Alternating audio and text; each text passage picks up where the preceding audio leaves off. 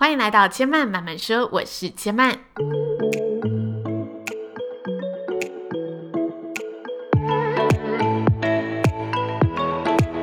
目前频道在 iTunes Store、Spotify、Google Podcast 都听得到。喜欢的朋友，欢迎帮千嫚订阅并留言评论，让更多人可以认识千嫚慢慢说喽。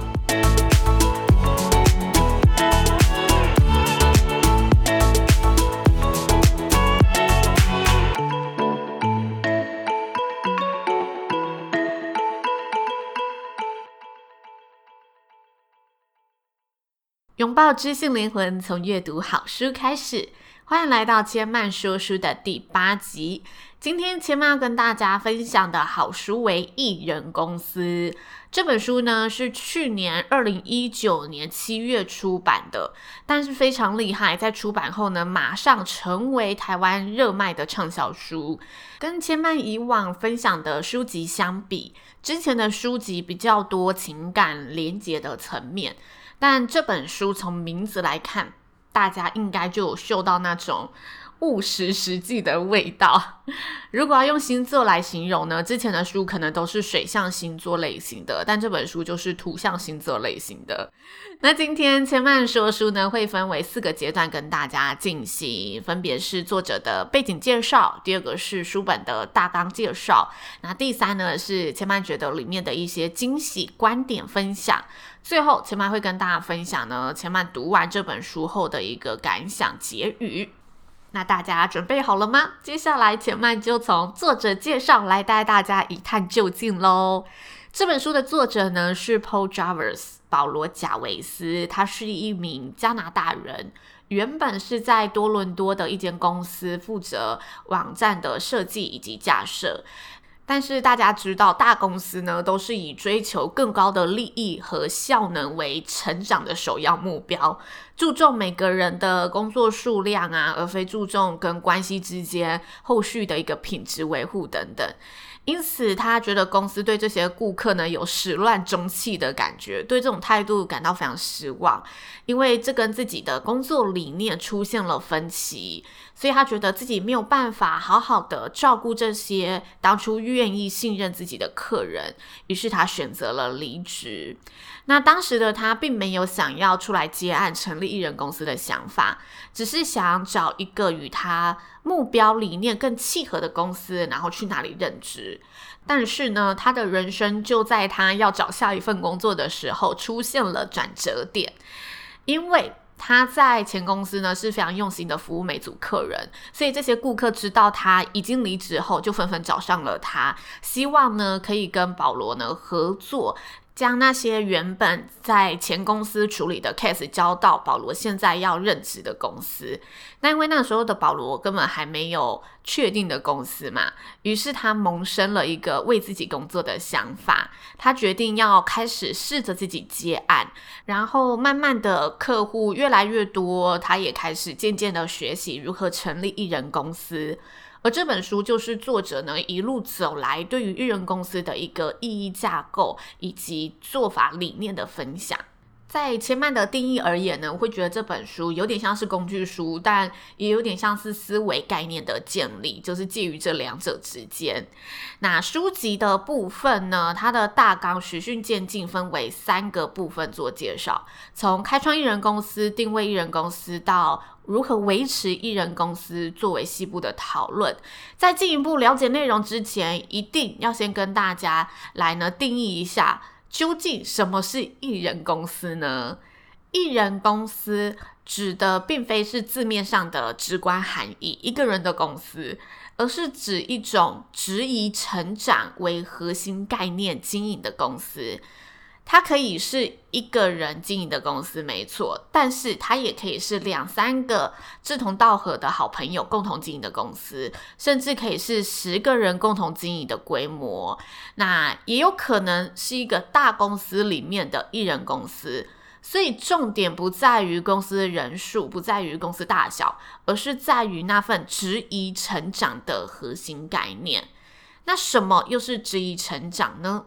在我们过往接收的观念中，企业要做到成功，公司要追求成长，就是要不断的扩大、不断的提升每个员工的效能，然后有更多的利润去创造更高的收益。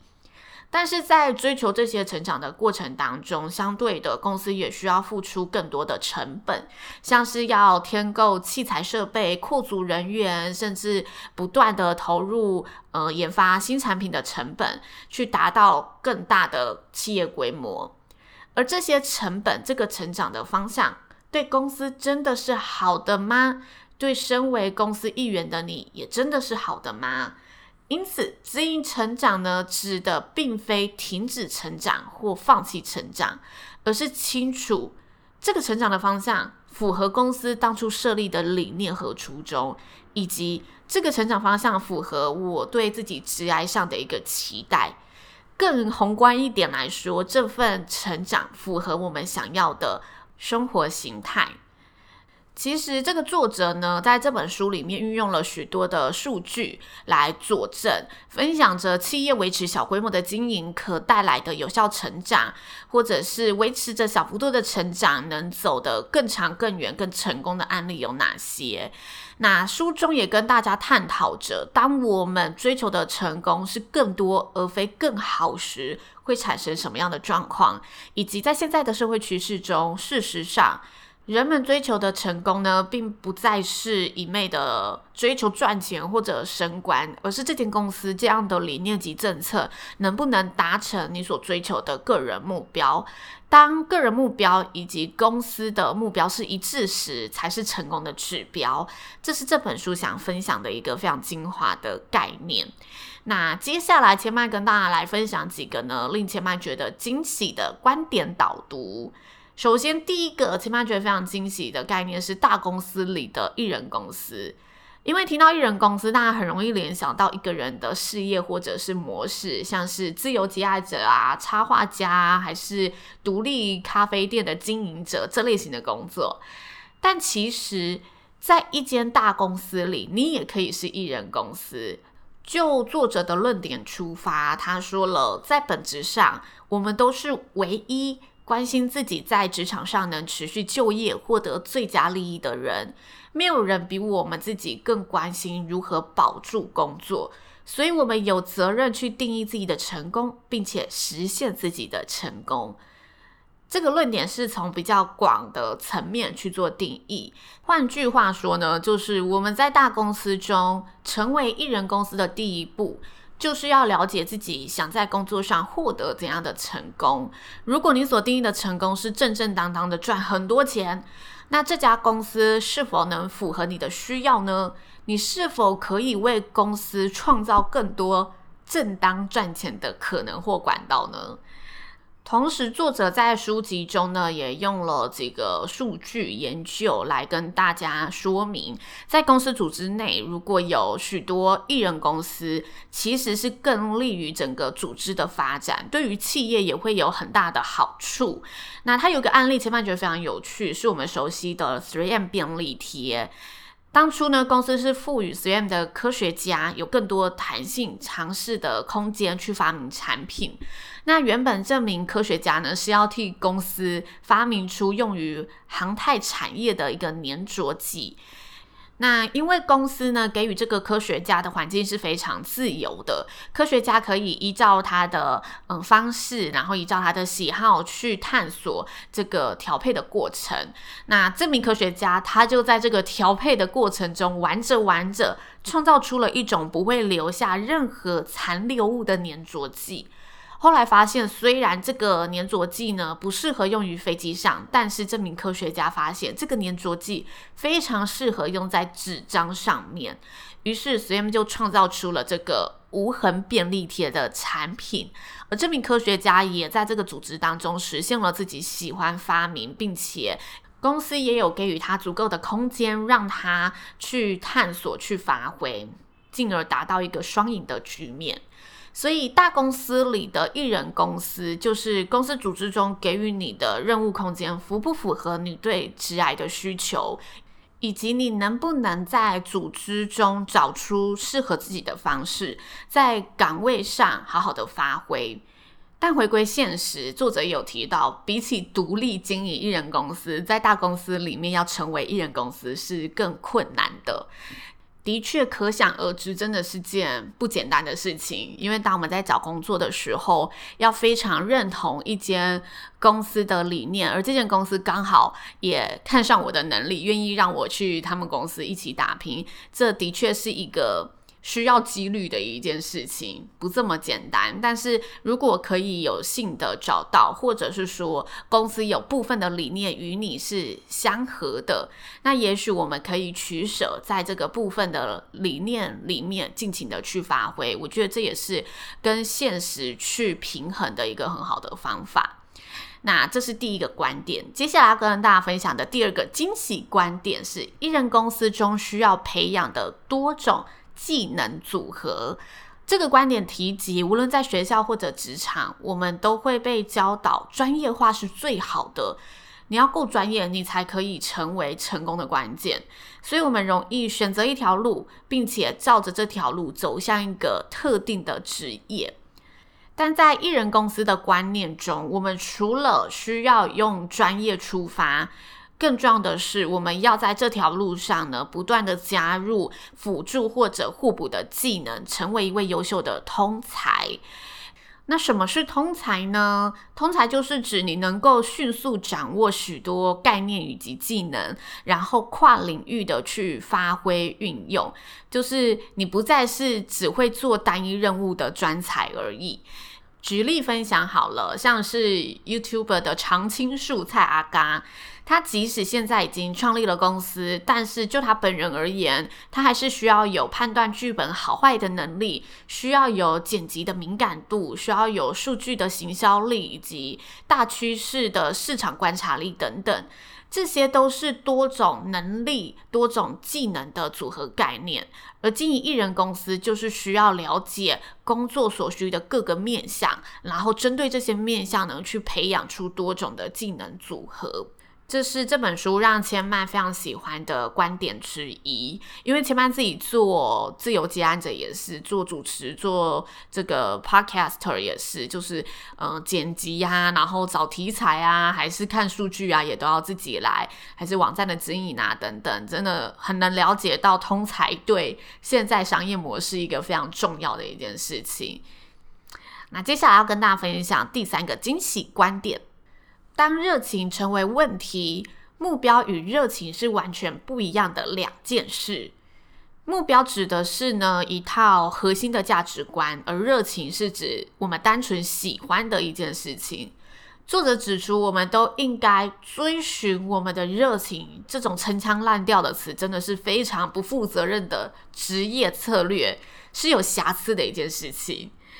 作者的观点是，热情是在努力工作之后产生的。当你专心的解决问题，为这个问题做出改变之后，事情有所推进了，成功了，它就会为你带来成就感。相对的，热情也会随之而来。相反的，如果你当初投入这个工作是以热情为第一考量投入，但你的现实状况总是没有办法让你达成任何的成就。这时候就会导致你热情消失，或者对你的热情感到非常焦虑，处于一个长期转换工作的状态都是有可能的。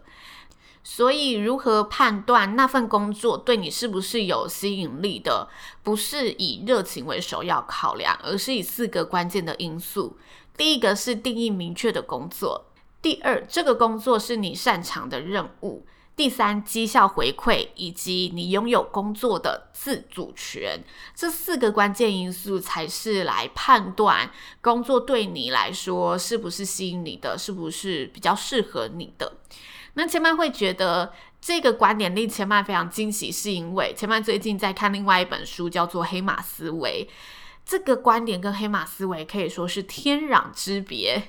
有机会在后面的说书单元会跟大家来分享黑马思维。但是千曼也理解作者对于目标和热情定义的原因。千曼对于作者的观点理解是：如果热情没有用妥善的实现方式，没有策略去执行，而是你只是一昧的抱持着我喜欢这件事情，那我就去做做看。